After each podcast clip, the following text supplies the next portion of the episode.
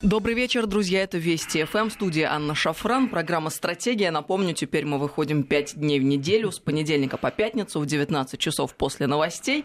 С нами сегодня Евгений Копатько, социолог. Евгений, добрый вечер. Вечер добрый, Анна. Друзья, напомню вам наши контакты. СМС-портал короткий номер 5533 со слова «Вести». Начинайте сообщение. И WhatsApp, Viber Плюс семь девятьсот три сто семьдесят шесть три шесть три сюда бесплатно можно писать. Ну а говорим мы отныне э, не только о том, кто мы, куда и зачем, про нашу собственную стратегию. Но, в общем-то, и стратегия соседних государств нас тоже волнует. И хотелось бы разобраться, что это вот за движения, которые сейчас начались на Украине, в соседней нашей стране. А, потому что Коломойский а, вышел на арену, а, стал одним из главных ньюсмейкеров последних дней и делает одно интересное заявление за другим. Ну, тут накануне он предложил президенту Украины Зеленскому объявить на Украине дефолт, чтобы повторить практику Аргентины и Греции. А теперь решил обратиться Коломойский к Брюсселю и Вашингтону. В Financial Times приводятся его слова. Напомню, что не только олигарх, но и бывший глава Днепропетровской облгосадминистрации Коломойский. Так вот, он призвал Евросоюз и Соединенные Штаты Америки списать Украине накопившиеся долги, при этом отметил буквально следующее. Все, что нужно Западу от Украины, это навредить России. ЕС и США. Он адресовал такие слова. Это ваша игра, ваша геополитика, вам нет дела до Украины, вы хотите навредить России, а Украина только оправдание.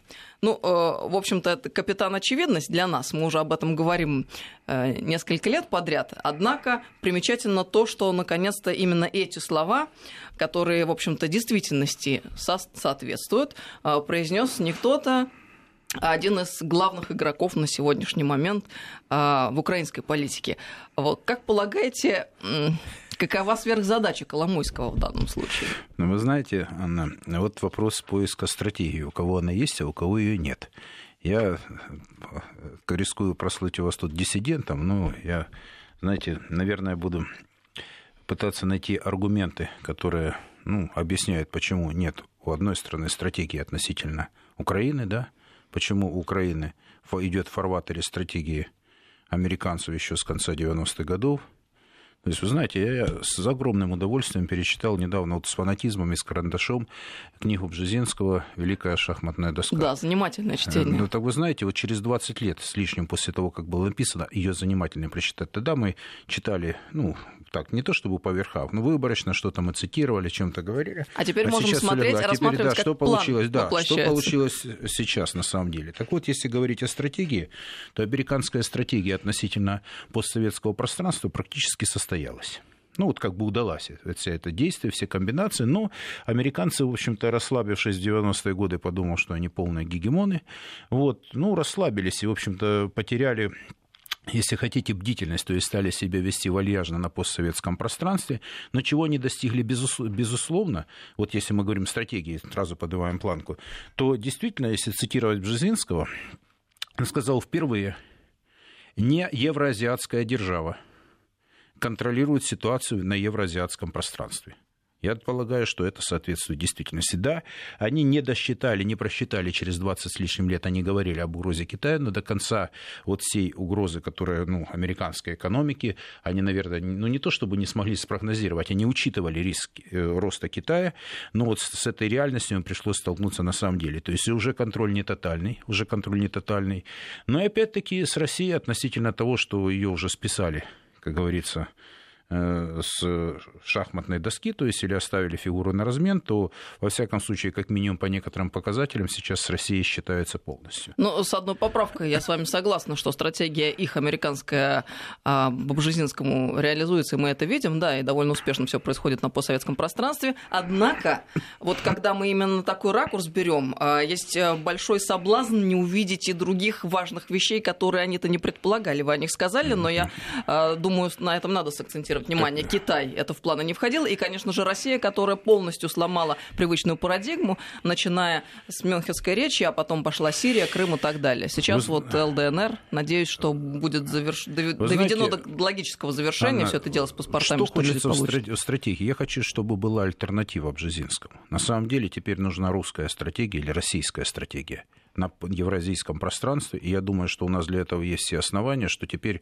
знаете, вот, ну, вроде выстояли, вроде э, экономическая составляющая, мы живы, вроде военная составляющая, в общем-то, очень достойно выглядит. Теперь, я считаю, вот здесь должен быть прорыв вот в сфере, где мы проигрывали американцам, вот именно в сфере интеллектуальной, мы проигрывали в сфере гуманитарных технологий, в сфере мягкой силы. Я думаю, упор бы сделать бы на это, если мы говорим о стратегии России на евразиатском пространстве, потому что, я думаю, нужно возвращать наши крохи и пяди, вот, как у Высоцкого звучало, когда возникла ситуация, когда мы просто тотально теряли не только Восточную Европу, но и постсоветское пространство. Просто мы, получается, оказались через какое-то время, что, в общем-то, не знаем процессов, которые происходят там, вот в Средней Азии, Закавказье, ну, Прибалтика, Украина, Молдова, Белоруссия даже. То есть я полагаю, что здесь, вот если мы говорим о стратегии, вы абсолютно, Анна, Анна права, что у нас нет здесь противоречия. То есть мы ищем пути, чтобы не объясняем, что это плохо, потому что, ну, как знаете, а ищем способы для того, чтобы, ну, знаете, это наша земля, это наша история, это наши традиции. Это, наверное, чтобы и, наверное, политические элиты таким же образом уделили ну, усилия большие предприняли, э, какое-то внимание этим вопросам. Я думаю, что, наверное, крайне важный вопрос, чтобы все-таки политика и бизнес договаривались в ведении дел, чтобы ни одни не противоречили другим, особенно на украинском и донецком направлении. О, это да сложно но я крамольные не вещи говорю сейчас. Да, я на, крамольные на вещи счет. говорю, но в принципе кто-то же их должен когда-то говорить, потому что это, по большому счету, жизненно необходимо и для Донбасса. Понимание навести, вот как говорится, вот наша работа со смыслами, вот мы говорим русский мир, что это такое? Почему не получается сейчас какие-то вещи? Есть масса людей, которые готовы это делать, есть масса людей, которые действительно очень много сделали для того, чтобы это состоялось. Это же не против Украины, не против России, это за нас. Это для того, чтобы у нас не было конфликта внутри внутри среды, чтобы мы свои трудные вопросы прошлого решали самостоятельно, без внешнего вмешательства. То есть вот моя идея такая – вот я вижу как ключевую, чтобы постсоветское пространство – это тема, это наша история. Лучше нас никто не, не понимает. И, и больнее, чем нас или мы, никто не бьет друг друга, потому что это ближе, мы знаем нюансы этой жизни. И я очень против того, чтобы мы же не вмешиваемся в американские дела. Я считаю, американцев уважаю, считаю их серьезными людьми, но я думаю, что пришло время к тому, чтобы вот здесь самим решать свои вопросы. И проблемы трудные между элитами решать, между интеллигенцией, между молодежью, если хотите. Заставляйте. По-хорошему, я считаю слово заставлять, чтобы изучали и вникали в, этих, в эти процессы, потому что это жизненно необходимо нам на постсоветском пространстве. Вот если говорить о сотрудничестве по сути, я имею в виду с нынешней Украиной, а, то а, Коломойский, какова его роль? Я-то считаю, что, а, к сожалению, доверять этому человеку нельзя, поскольку нельзя забывать, в начале событий в 2014 году это был одним из тех людей, который финансировал Добробаты, который очень, в общем-то, активно участвовал и э, в теме АТО и так далее. И в э, в общем-то, по сути дела, в сухом остатке, это олигарх, э, задача которого сохранить и в лучшем случае приумножить свои средства и как-то остаться на плаву, остаться на свободе, остаться живым, и чтобы все у него было хорошо. Вряд ли можно считать, что он мыслит какими-то государственными категориями, с одной стороны. С мыслит. другой стороны, он делает э, интересные заявления, и некоторым кажется, что, может быть, а с ним можно было бы поработать. Как полагаете, вот с вашей точки зрения, кто он, что из себя представляет? Ну, вы знаете, это действительно очень объемный вопрос. Ну, давайте так, несколько фактов вот из последних дней или из того, что сейчас касательно Коломойского. Ну, то, что вы сказали, что влиятельный человек, его заявление относительно Международного валютного э, фонда и других, а то, что еще факт такой, что он находится под следствием ФБР, подозревает в отмывании денег на территории США, так на минуточном. Вот. И угроза жизни гражданам США, это тоже что исходило от Коломойского. Давайте уже по фактам это, будем Это важная ремарка. Да. Я считаю, что вообще Коломойский он встроен в эту большую игру, э, э, в мировую, если хотите, там, и, если не финансовую систему, да, но он один из тех ведущих игроков, с которым работает большой брат за океаном. Угу. Что бы ни говорили там э, многочисленные эксперты, что он сам по себе и какой-то там, в общем, мелкая фигура. Угу. Нет, я думаю, что он из большой игры. Но ну, я и то, что же. вы говорите, подтверждает это предположение, ну, как же мне планку кажется. подняли, Анна, сразу. И мы сразу, ну да, я бы, может быть, хотел с какой-нибудь э, другой какой-то книги, может быть, нашего автора, да, Может быть, мы сподобимся, напишем с вами что-то такое, что большое о нашей жизни, о том, как нужно побеждать на самом деле, о том, что нужно избегать этих ошибок прошлого, что как, как минимум на них нужно учиться. А что касательно того, что он из большой игры, это безусловно, потому что вы вспомнили 2014 год, безусловно, он не то, что один из активных участников, он организатор того, что, и того, что э, организатор этих батальонов, которые э, занимались карательными операциями, по-другому не скажешь, в Донбассе прежде всего. Это его, вот когда кадры показывают, сейчас рядом с ним, по-моему, находится тот же Филатов, который сказал, обещайте все, а потом будем вешать. То есть, понимаете, эти люди никуда не делись. С другой стороны, И риторика... потом он в Израиле находился, тоже, мне кажется, не случайно. Э, Израиль, Штаты, у Израиля сейчас ну, очень вот много ж... интересных амбиций, и а, серьезная заявка на там, какое-никакое лидерство но в геополитическом пространстве. Мы это увидим. И я думаю, что Коломойский там был По не большому счету, израильтяне в этом плане действуют достаточно интересно, могу сказать, потому что сейчас э, не линейно они только на, на Штаты, как говорится, ориентируются. Я полагаю, что здесь и диалог с Россией, он очень сложный и непростой но здесь я считаю, что здесь речь не об уступках, а о взаимных интересах должна быть, потому что очень сложное историческое прошлое у нас и у израильтян, то есть, как бы, я считаю, что есть многие вещи, которые есть смысл обратить внимание, как они ведут, поступают, как, как минимум в отношении своих граждан, как минимум в защите своих национальных интересов. Я имею в виду то, что э, и вот, э, если хотите, продвижение своей идеологии. У нас многие вещи очень достойные. Я не в том плане говорю, что там все там плохо или что. Я говорю, что есть вещи, которые действительно ну, нужно усиливать. Это, знаете, как мы подняли оборонку, вот страна подняла, это реально, это невероятное достижение, это уже достижение новой России, по большому счету. Уже многие вещи это не только задел э, советских времен, нужно нечто качественное и рывок вперед. Я считаю, что такие вещи должны быть в политическом смысловом плане. И вот я думаю, что здесь, если смотреть и рассматривать Израиль как государство, которое действительно активно участвует, находится в состоянии, ну, если хотите, перманентной войны, там, с момента основания государства, я думаю, что э, сейчас изменения произошли на Ближнем Востоке. Сейчас с Россией считается, Россия активно зашла. Это участие в Сирии, диалог с Турцией, э, какие-то посредники посреднические или какие, какое-то взаимодействие с Ираном. То есть я полагаю, что Россия обозначила несколько точек, которые сильно усилили позицию, прежде всего, на Ближнем Востоке, хотя, опять-таки, если вспоминая историю, как мы раньше вот историю средних веков изучали, или когда еще более ранний период, то это все-таки было Восточное Средиземноморье. Заметьте, как изменилась ситуация. Восточное Средиземноморье, это все-таки была принадлежность больше к европейской цивилизации. А потом вот смешение культур, особенно это отразилось вот именно здесь, то, что мы называем и Ближний Восток, то, что Ливан, Израиль сейчас вот здесь это бурлящий э, котел, вот, и даже изменяются смысловые названия, теперь это Ближний Восток. Поэтому, Анна, возвращаясь э, к вашему вопросу относительно того, как себя вести, и возвращаясь к Коломойскому, безусловно, находясь в Израиле, он э, опасался, ну, и то, что я вам сказал, под следствием, и ФБР его подозревает подозревает в отмывании средств, подчеркиваю, на территории Соединенных Штатов и угрозу двум гражданам Соединенных Штатов, угрозу жизни. Поэтому я думаю, что израильтяне своих не отдадут. Это первое, потому что он, очевидно, не очевидно, он имеет э, паспорт гражданина Израиля. Я думаю, он влияние оказывает на политические процессы на постсоветском пространстве, в частности, на Украине. И я заметил, обратил внимание, я прочитал очень внимательно несколько его пред, э, перед выборами интервью, такие большие, очень такие объемные, я сказал. У него изменилась риторика, потому что не единожды задали вопрос вопрос ему относительно того, его высказываний относительно президента Российской Федерации, относительно политики России, я э, обратил внимание на то, что он сейчас а, активно уходит от каких-то, ну, я не скажу даже жестких или оскорбительные заявления. Ну, просто пытается выйти из этой темы. Но он лавирует. Да, да, получается, я... Старается избегать, по крайней мере, агрессивных каких-то как высказываний минимум, в сторону да, России, Если да? вспомнить, да, относительно России, относительно президента Российской Федерации. Я полагаю, знаете, действительно, 2014 год, это когда, ну, у многих людей, э, ну, адекватность была ну, в силу вот этих всех процессов, которые происходили на Украине, потому что они полагали, что государственный переворот – это дело рук России. Но Россия тут ни при каких делах. Россия этот просто пропустила этот момент. Она пропустила большой удар. Это тоже геополитический удар, стратегия, потому что вот Украина. Вот страна. Мы с вами на одном, в одном из эфиров говорили о том, как относиться, вот опять-таки, стратегии России.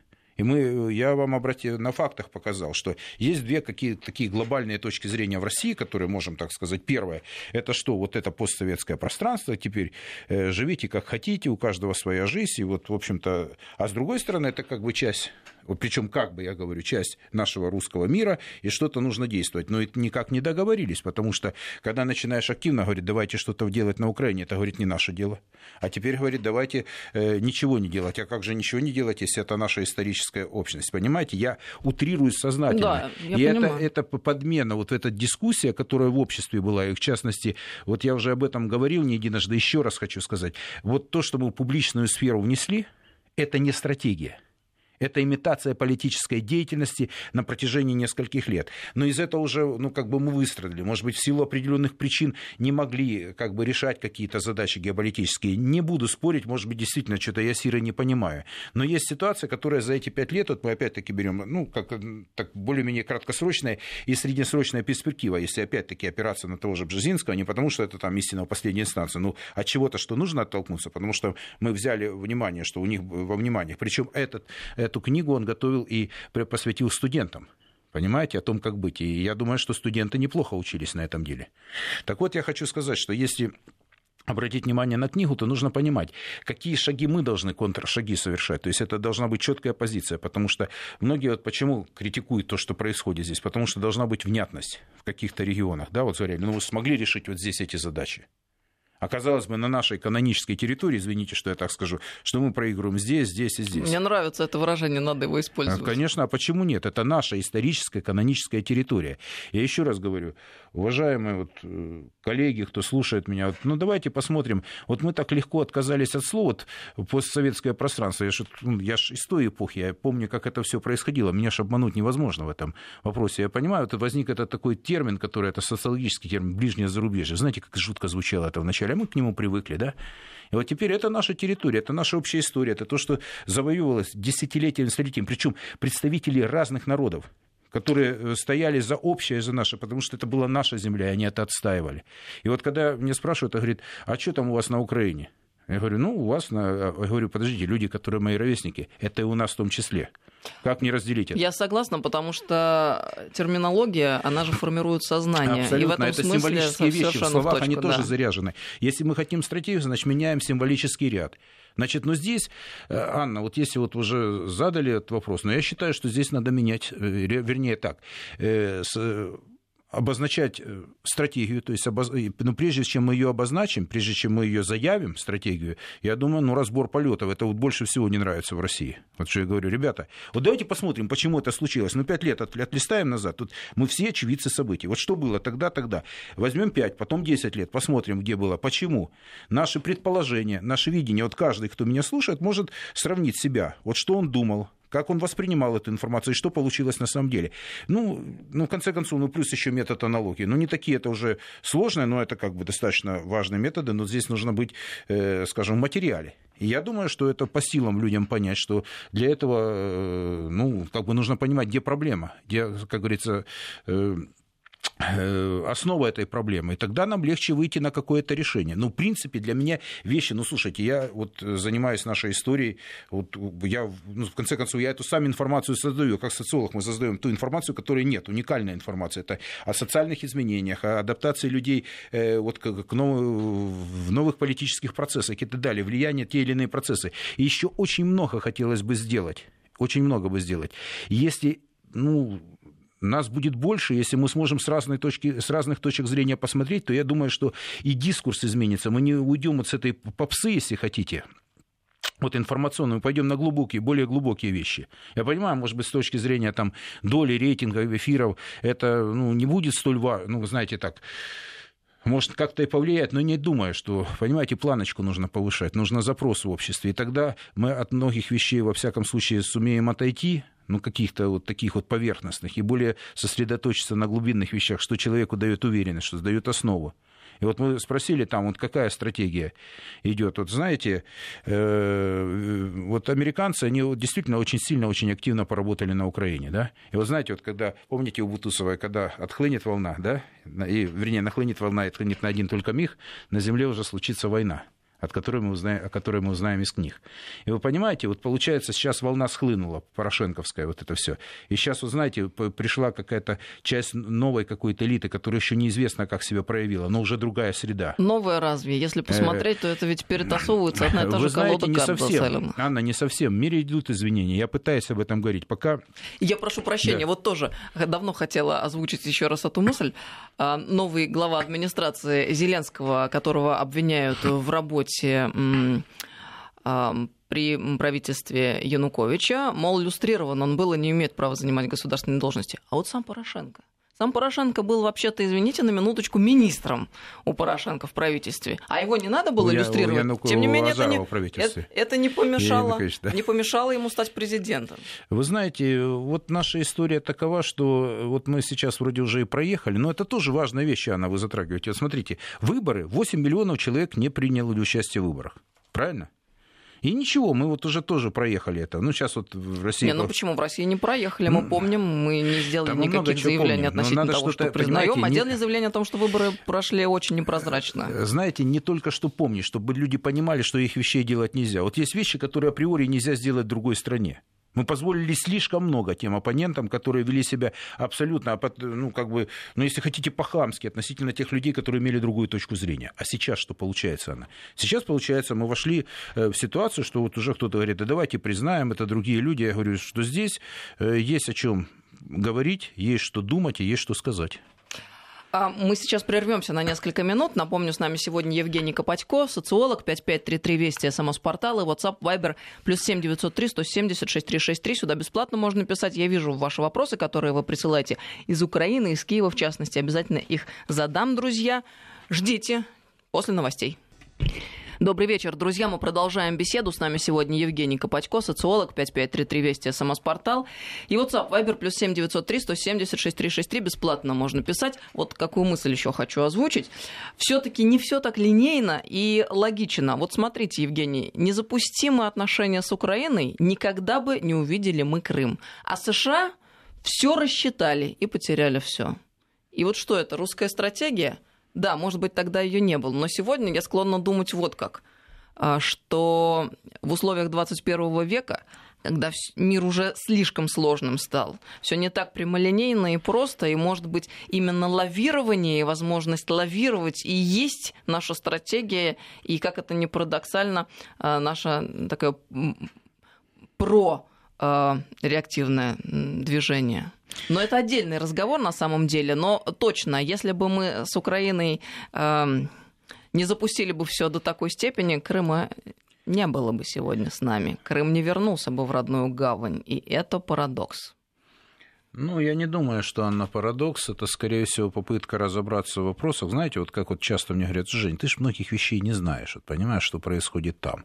И показывают пальцем в небо. Возможно, я чего-то не знаю. Но я социолог. Я смотрю на процессы вот на протяжении, знаете, когда там год профессии два, но когда ты больше 30 лет, и примерно понимаешь, как происходит избирательный процесс, какие-то вещи, вот то, что было ожидание, да, какие-то мысли, которые смыслы вбрасывались в жизнь, да, и как они приходили, к вот получали, ну, если хотите, материализовались, как говорил Ленин, идея становится материальной силой, если она овладевает массами и получались негативные и очень неприятные изменения на постсоветском пространстве. Ну, тут меня очень сложно как бы убедить чем-то, вот, но я не пытаюсь сейчас, вы знаете, я же не как истина в последней инстанции говорю, я говорю, вот процесс прошел, мы здесь больше потеряли. Вопрос о Крыме, я вам хочу сказать, вот... Э, Извините, я сказал про реактивно-проактивные действия, да, да поправлюсь. Да, но я хочу сказать, что, понимаете, возможно, вы отчасти правы, но я думаю, что это ситуация из худшего, вот, которая была, да, во, во, во всяком случае, давайте вот, э, может быть, со сослагательное наклонение неинтересно, мы сами ругаем тех людей, которые говорят о сослагательном. Нет, я понимаю, что да. если бы мы озаботились этим вопросом, когда распадался Советский Союз, и не подписали бы договор о дружбе и сотрудничестве,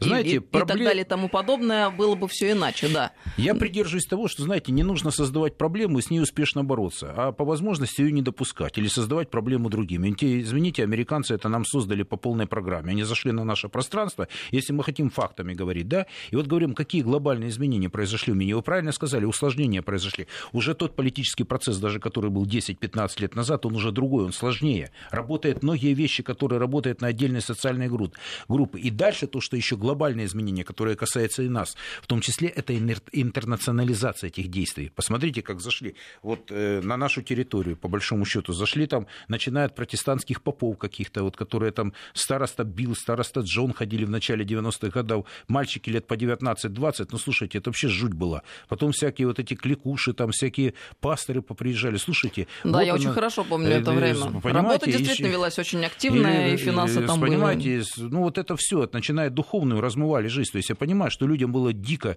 тяжело. То есть здесь никто никого не упрекает. Просто мы перешли, люди еще устояли, выстояли. Осталось большое количество, много людей, которые достойно себя повели в этих тяжелых ситуациях. Но здесь, если мы говорим о глобальных изменениях и что нужно делать, стратегия по Украине.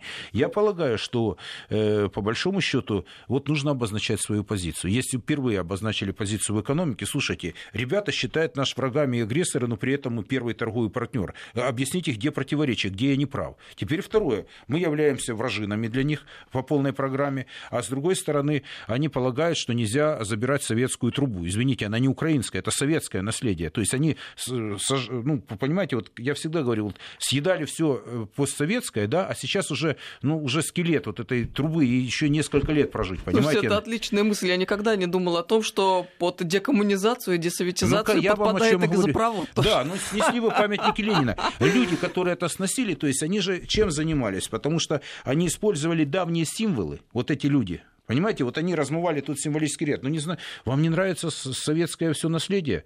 Сносите школы советские. Ну, зачем памятники Ильичу? Сносите трубу, не, ну, вообще все, все сталинские, да, красивые дома, Крещатик, все это, да, подлежит, Вы понимаете, конечно, не в этом дело. То есть, понимаете, э, самое главное, что человек, который говорит об этих, что, извините, у нас было прошлое общее, что у нас какие-то были большое количество людей, которые думали по-другому, это начинает размываться, это как бы высмеивается, говорят, о чем ты говоришь, это вчерашний день. Нормой стало поведение поведение, где человек, который был коммунистом, как, вот понимаете, наиболее, вот, ну, тот же Кравчук, посмотрите, человек наиболее одиозный, который сделал много для развала того же Союза, да, вместе с Ельцином и Шушкевичем. И этот человек, потом к нему обращается, то он, он и с Донецкими работал, когда на съезде партии регионов, я просто напомню товарищам, у меня рукописи не горят. Он говорит, Донбасс еще порожняк не гонит, выступал. Потом этих донецких ругал, потом он сейчас сказал, э, что нужно опять вести переговоры. Слушайте, а есть ли смысл вообще этим людям давать какое-то слово? Они продавали, предавали все, свою историю, свою страну. Он партию даже в конце концов свою продал. И мы этих людей считаем вот как бы то, а еще мало того, что он позорно проиграл первые э, свои выборы, позорно, подчеркиваю, проиграл. И ничего потом, когда его ж э, уровень доверия был крайне низок. То есть его ругали, только это я вообще деликатно очень выражаюсь относительно него. Понимаете? Вспомните Кучму. А Украина и Россия. А кто был с ним рядом, с Кучмой? А? Россияне. Те, кто занимается политикой. Кто делал? Кто вам писал эти книги? Как вам объясняли, что Украина не Россия? Но объяснили. Понимаете, я всегда считаю, что мы должны искать то, что нас объединяет. Вот в чем мое разне... расхождение прямое? Если у нас была общая история, сложная, неоднозначная, но зачем все рубить сполна, отдавать э, какие-то свои возможности, чтобы за тебя решали твои проблемы? Ну, я этого понять до сих пор не могу. Может, я, ну, я не знаю, я, наверное, туземец остался. А вот, кстати, из Киева Александр прислал нам сообщение. Сформулируйте, что такое русский мир. Объясните, что это не российский мир, а русский от Русь, который объединяет Украину, Беларусь и Россию. Что это мир восточных славян, а то у нас в Украине пугают русским миром, о котором никто ничего не знает, но это по определению плохо. Так вот я просто что хочу, спасибо, коллега, сообщение. вот именно то, что и сказали, что вот она символическая штука. Но повторю еще раз, учебник для высших учебных заведений, который я прочитал в 2003 году, когда мой сын поступил в университет. Я просто ради интереса взял. Ну, говорю, покажи, что там пишут о истории. И вот я перевод, я уже в эфирах тут цитировал раз пять, наверное, ну еще раз повторю, в книге для высших учебных заведениях относительно нашей какой-то общей части истории вот такой абзац. По словам одного из летописцев, на севере проживали более дикие племена. Все, точка. Вы понимаете, это учебник для высших учебных заведений. И когда мы говорим о русском мире, там Русь, когда начинает э, какой-то, ну ладно, я уже в персону не буду говорить, князь Владимир крестил Украину. Да, ну, блин, ребята, э, князь Владимир крестил Руси. Потом, когда мы боремся за этот символический ряд, люди, которые отрицают свое прошлое, отрицает свое прошлое. А зачем вы тянетесь к этой вашей истории, которую вы даже не знаете? Потому что, и, кстати, вы знаете, я хочу, я себе, я посмотрю, я учил в университете, и, ну, я умею читать э, старославянские тексты. Вот нас учили, то есть как бы, и знаете, я хочу вообще-то в Библии... На Полиография которой... этот предмет называется, нет, я вспоминала нет, судорожно. Вы понимаете, я хочу о другом сказать. Э, когда ты берешь э, ну, ту Библию, на которой клялся президент, слушайте, а там же по-русски написано. Евангелие. Да, нет, я имею в виду книга, я имею в виду как большое название. Это книга написана по-русски. Ведь это 16 век, откройте, ребята, почитайте. Ну как, вы знаете, мысль пришла в голову. Вы же клянетесь на книге, которая, где написано по-русски. Или э, ну, там вообще очень интересно. Да. И я продолжаю настаивать. Зеленский, который всяко отходил, э, уходил от вопроса, кто он по вероисповеданию во время предвыборной кампании, и вообще-то еврей. Так и присягу приносил на Евангелие. Слушайте, да никто не настаивает, но если ты еврей, а, то есть Тора. Если ты неверующий, но, пожалуйста, есть Конституция. Но начинать с вранья, мне это вот очень сильно режет глаз, и как-то вот ощущение складывается, что меня обманывают в самом начале. Но вот это невозможно не замечать. Есть такие вещи очень серьезные. Это символы, а, которые использованы во время сакральной процедуры принесения присяги, когда глава государства входит в свою должность. Это нельзя игнорировать. Ну, Анна, мне с вами сложно... Но это лирическое отступление. Ну, почему лирическое? Это вещи такие довольно серьезные. Ну, знаете, в стране, где э, Филарет э, правит бал уже на протяжении там, двух десятков лет, вы меня извините. Ну, в общем, то, о чем да, можно согласна. говорить. То есть произошла, а, десакрализация власти. Первый э, посыл был, когда вот пытались как-то ну, сделать страну, да, вот именно сделать, и заметьте, я скажу от слова проект Украина тогда говорили. Проект имеет окончание, начало и конец. Понимаете? Я всегда уходил от слова проект. Ну ладно, сделали вы третий тур в четвертом году. Произошел первый шаг десакрализации власти. Потом куда ли бедно ли вернулись там. Но это ящик э, Пандоры, да, да, потому что каждый раз ты нарушая а, закон. Да, а в 2014 году, когда вы сломали ситуацию, потом в 2014 году провели выборы досрочные, парламентские выборы провели, поломали все через колено. Чего вы хотите? И вопрос не клятвы. Не, сейчас, я считаю, понимаете, вот это состояние, вот я не зря вам говорил, что для человека поменять политический проект, поменять убеждения, э, не на, при, плевать на человека, которого ты превозносил полгода назад, это стало нормой поведения. То, чего где-то в приличном обществе запрещено, и по большому счету, ну, извините, скажу такую, ну, мы это даже вот здесь вот э, в России это тиражируем э, среди многих представителей, которые приезжают, которых мы называем экспертами. Извините, я так скажу уж, не обижайтесь, россияне. Но это так. Понимаете, вот если здесь культура поведения человек, ну, понимаете, я не полиция нравов, не истину последней инстанции, но если человек, который полгода назад там э, с пеной у рта там кричал «свободу Наде», там, я к примеру говорю, потом он э, сказал, что это, ну, короче, такие даже на, на, на людей, которые, ну, что-то, какое-то значение имели, а я уже не говорю о каких-то вещах, то есть человек клялся на Библии, потом он поклялся на Конституции, а завтра на, еще на каком-то учебнике поклянется, э, понимаете? Я думаю, что здесь подавляющее большинство наших слушателей солидарны солидарны с нами, но ну, вспоминаются это... слова нашего коллеги Николая Васильевича Злобина, который говорит морально то, что выгодно. Ну, собственно, повторяя мысль американцев. Вот это э, жутчайшая жуть, э, которая, я надеюсь, мы никогда ну, не будем следовать, я... потому что мы другие, и слава богу. Вы знаете, для того, чтобы мы другие, мы это должны воспроизводить в информационном поле. Извините, я тоже уже, ну, раз дальше уже пошли, ну, в информационном поле. Николай Васильевич, я его уважаю по своему праву. Но знаете, я тогда вспоминаю... Нет, этот... Николай Васильевич не прав. Ни по-своему, ни по как чему-либо. Послушайте, ну я, я, заметьте, я сейчас э, прав, я еще не закончил фразу. Но я вспоминаю этот фильм «Брат», когда они сидят там в Америке, раков варят, это очень важно. Говорит, ну что у них? У них все как дела? Никому не интересно, как дела. У них все просто так, кроме денег. Понимаете, я об этом хочу сказать. И это очень важные вещи, которые имеют для нас значение. И вот если мы уже какие-то символические вещи, я переношу то, что вот для людей важно. Вот, ну, чувство собственного достоинства, поэтому это важно, я считаю. Чувство порядочности человеческой, наверное, это важно. Наверное, отношение к уважению к, к тем людям, которые имеют другую точку зрения, но не которые издеваются над твоей страной, и которые не презирают ее, в том числе и в эфире федеральных каналов. Я считаю, это важно. Адекватно изложенная противоположная точка зрения. Понимаете? Понимаете, вот, ну, вот в этом моменты, которые вот если мы в своем информационном пространстве, вот здесь должна рождаться культура другая. Я с вами тут совершенно согласна, и хорошо, что вы сейчас сформулировали Это эти наша вещи, еще раз произнесли. извините, в информационном пространстве. Совершенно верно, потому что, э, по большому счету, кто, если не мы, и от кого зависит э, возможность, станет мир лучше или нет? Не от общества, не от страны. Общество и страна состоит из отдельных, из отдельно взятых граждан от каждого из нас отдельно взятого. Не позиция, Если каждый да. отдельно взятый товарищ не гадит, не выбрасывает мусор, общается адекватно и с уважением относится к ближнему, то в целом складывается э, более приятная обстановка, нежели та, в которой мы ну, существуем. наверное, вот мы с вами пытаемся, ну, как минимум, нас двое. Но я утрирую, помните, как тоже вот мы классику цитируем же, э, как минимум мы об этом говорим. И слава богу, что есть такая возможность. Вот мы вернулись, наверное, вот знаете, вот я даже по Донбассу затронули тему. Я готов заниматься этим вопросом. Вот, э, говорю, я вам действительно в прямом эфире говорю.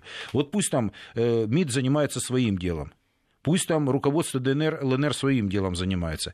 Но то, что касательно экспертного сообщества, я вам вот в прямом эфире говорю, ребята, э, давайте что-то делать в этом направлении. Мы не противоречим, не забираем, не отбираем хлеб там, ни у МИДа, там, ни у руководства. Мы только можем помочь. И те люди, которые хотят диалога, если я всю, вот э, все пять лет, когда вот этот конфликт начался уже, я говорю, пока не будет прямого диалога Киева и Донбасса, ничего не будет. Вот знаете, вот, э, вот стою на своем и все, и считаю, что это важнее, чем что-либо другое. Причем много людей на Украине, которые это понимают, потому что многие люди пытаются Именно чтобы этот диалог был. Потому что, еще раз говорю, решение наших проблем это только мы можем сами их решить. Никто, кроме нас, из-за нас их не решит. Только если решать будут только не как мы. Вот, пожалуйста, я эту идею предлагаю. Давайте экспертное сообщество, давайте через СМИ, давайте вот смысловые вещи вот, э, предлагать людям и озвучивать. В конце концов, для политического руководства вещь тоже ну, о смыслах нужно речь. Когда там мне говорят, там в Кремле, в Кремле разные башни, там еще что-то, говорю, ребята, у нас, извините, одно пространство на красных, белых, там, на других партийных, и в интересах даже той же власти это важно, чтобы этот был диалог. Вот я в этом убежден абсолютно. Ну, с этим сложно поспорить. А тут Евгений э, камень в ваш огород ну, давайте. прилетел. Копатько настоящий украинец, во всем виновата Россия, а украинцы нежные и пушистые. А что они сделали сами? А, а сейчас вот оракул Евгений открывает глаза. Так куда я там глаза открываю? Это ж вы все люди знаете добрые. Это я так не путаю. Нет, ну да, действительно. Да. А вот так вот, если а, да критично не... посмотреть. Ну, критично. Конечно, э, Россия как большой брат в данном случае э, что-то упустила и не что-то, а очень много. Но я ж не бью Мы на не точки. спорим. С другой стороны, а что? Украина, она как такой инфантильный э, братец в семье младший, которому надо всегда что-то давать и предлагать, а сама активно действовать. Ну вот мы вернулись к началу разговора, о котором я сказал, та доминирующая точка зрения. Но я, ребята, не путаю туризм с эмиграцией. Понимаете? Если для меня это общее, то, что это моя страна, которая, ну, в силу определенных причин разделилась, и я не делю таким образом там, ну, хорошо, старший, младший, давайте по этому признаку. Но если родственники не договорились, то что, виноват только младший? Инфантильный. Но и не только старший. Ну, послушайте, я когда-то Россию обвинил, я говорю, что здесь есть проблемы для России в связи с такими-то делами. Украинская элита сейчас нынешняя, нравится она вам, не нравится, она, ну как, она в диалоге с российской не находится. А почему не находится? Я напомню. Напомню одну простую вещь, потому что когда задавали, ребята, давайте что-то будем делать с русским языком, закрываются русские школы в Киеве. Еще тогда закрываются русские школы в Донецке. Я не говорю уже о Западной Украине. В России говорили, мы конференции проводили по этому поводу. Мы звонили во все э, колокола. Выжимается из Украины русский язык. Мы что, не говорили вам это? Вы вам не говорили или что? Мы инфантильны, мы проявляли таких людей, как я, очень много, которые не занимали инфантильную позицию. Есть действия. Если вам важен русский язык, это часть нашего общего пространства, я говорю, у нас это проблема. Мы боремся с этой проблемой. Помогайте, давайте решать, если мы считаем это общее пространство. Так где здесь, где здесь инфантилизм, скажите, пожалуйста. И когда получается, что в Киев, э, на Украине, в Киеве осталось там две школы, где преподают на русском языке, ну какие еще вопросы? Ну, конечно, это вина наших. Но когда проходила ситуация, э, когда послом стал Черномырдин, там, я не знаю, там... Э, ну, знаете, наиболее момента говорит, да ничего, такой разговор на одной из конференций был, а куда вы хохлы денетесь? Прямым текстом. Пока по территории Украины проходит газовая труба, вы хохлы никуда не денетесь. Это дословно цитирую. Чего вам еще нужно, товарищи? Какие еще слова нужны? Вы и так и смотрели на Украину, потому что вам говорили, давайте делать совместные проекты, давайте делать совместные культурные проекты. Вот что не предлагали? Назовите мне проекты, которые инициированы с одной и с другой стороны. Я что, обвиняю, что мы предлагали вопросы. Давайте по русскому языку решать вопросы, давайте со студентами обмен. Вопросов было много. Но только поляки тихо и сапой решили, без действительно вот этих разговоров, которые, может быть, кому-то не нравятся. У них обучается ежегодно 8 тысяч украинских студентов, работает на 38 миллионов поляков, миллион сто тысяч украинцев, и которые поднимают экономику Восточной Европы. Не только э, в Польше. Население Праги 12% украинцев. Ну какие еще аргументы нужны, ребята? Вот такая жизнь, реальность получилась. А здесь, э, если возьмите, сравните положение тех людей, которые из Донбасса, с востока Украины, их, которые работают в России, мы имеем за последнее время, которые работают в Польше, сравнение будет не в пользу России. Мы не имеем в виду, кто давно закрепился. Вот вам ответ на вопрос. А какого вы хотите реакции? Если до сих пор нет ясности, не было ясности по Донбассу несколько лет. Я понимаю, там глобальные э, про, про, какие-то процессы политические, мы не все можем сказать. Но время уходит, и мы теряем в этом плане уверенность и перспективу, перспективу видения у людей. Так чего я, где я кого ругаю Россию? Чтобы восстановить кислотно-щелочной баланс, другое сообщение. Евгений, самый адекватный, грамотный, толковый, умеющий слушать и слышать эксперт по Украине. Удачи, терпения, успехов. С большим уважением, Людмила Подмосковья. Ну, как спасибо, ребята. 5533 Вести, да, это наш СМС-портал. Так, тут очень много, очень много сообщений нам сегодня присылают эм, по следам нашей беседы. Э, такое, например, к России сразу же все подтянутся, как только она выздоровеет. Сейчас ага. она больна, очень тяжело больна, выглядит даже безнадежно больной. Вот я радикально просто не согласна э, с этой И ситуацией. Я, я. Понимаете, а, мы сами, понятно, что очень любим платить и каяться, э, самобичеванием заниматься и так далее, но это же надо быть, извините меня, совсем глупым человеком, чтобы не увидеть, какие колоссальные успехи и э, подвижки произошли за последние годы. Про оборонку, военную сферу мы уже говорили неоднократно. Посмотрите, остров Русский, посмотрите Крым, Крымский мост. Сегодня вот новости э, накануне прошли о том, что в Калининграде в Янтарном будет построен глубоководный морской порт. Посмотрите, Посмотрите, как Сочи а, отстроила, а, отстроили. А, появилось сколько населенных пунктов новых в Красной Поляне, которых, в принципе, на карте не было. Там новые курорты мирового уровня, которые гораздо круче, чем в Европе. То есть строительство, оно ведется. Это невозможно не замечать. Посмотрите, сколько новостей появляется по поводу задержания самых высокопоставленных чинов. Э, не только в правительстве, не только там в специальных органах и так далее. Но это невозможно не видеть. Понятное дело, что э, там, чтобы все как следует поняли, это надо каждый день повторять и перебирать по пунктам, но давайте все-таки как-то э, более ясно смотреть на вещи. Вы знаете, Извините, если... выступал Бурлакова Фрось. Не-не, нормально. Тут дело в том, что вы знаете, вопрос о том, что как бы там сложно не было, я вспоминаю поляка. Вот, и знаете, у меня примеры по Польше, ну, я к полякам с симпатией большой отношусь. На самом деле, так как они любят, ценят уважают свою историю, это дорогого стоит. И вот знаете, я часто цитирую, был фильм, старый еще черно-белый фильм Анджея Вайда, я уже э, о сложных временах там польской деревни, и вот когда э, там пришла власть новая, человек, в общем-то, где-то в оппозиции этой власти, и он говорит, что нам делать пришли люди? Он говорит, это наша земля. Понимаете, как бы не было. Вот эта фраза, она вот как квинтэссенция очень многих вещей. Когда я вспоминаю вот, э, о каких-то моментах, которые в нашей истории тяжелые, все. Вот мы сейчас находимся, ну, есть масса вопросов, есть масса задач, которые требуют решения. Но один из них, как ты к этому относишься? Когда ты объясняешь, что все плохо, но я ж не из этой оперы. Я как раз наоборот.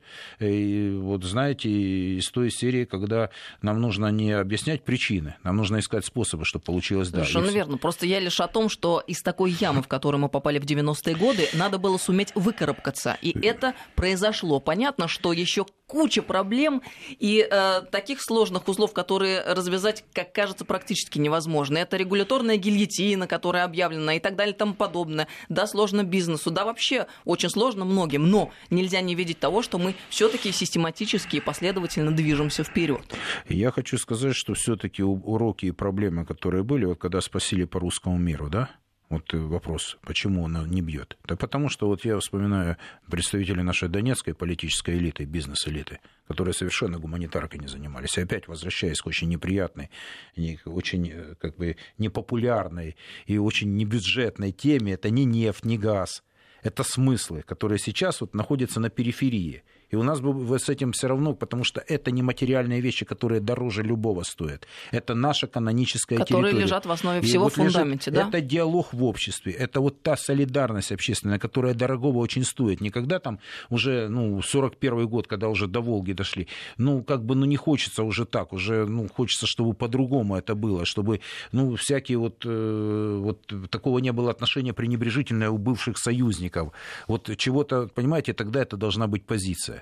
Вот, вот здесь, я считаю, очень важный момент не допускать тех ошибок. Когда мы говорили о наших временах, о наших временах, то мы обращали внимание о том, что всегда нужно искать позитив именно в гуманитарной сфере, в смыслах и в солидарности. Евгений Копатько, социолог, был с нами сегодня в студии. Мы продолжим эту интересную беседу в следующих программах. Евгений, до новых встреч. До новых встреч.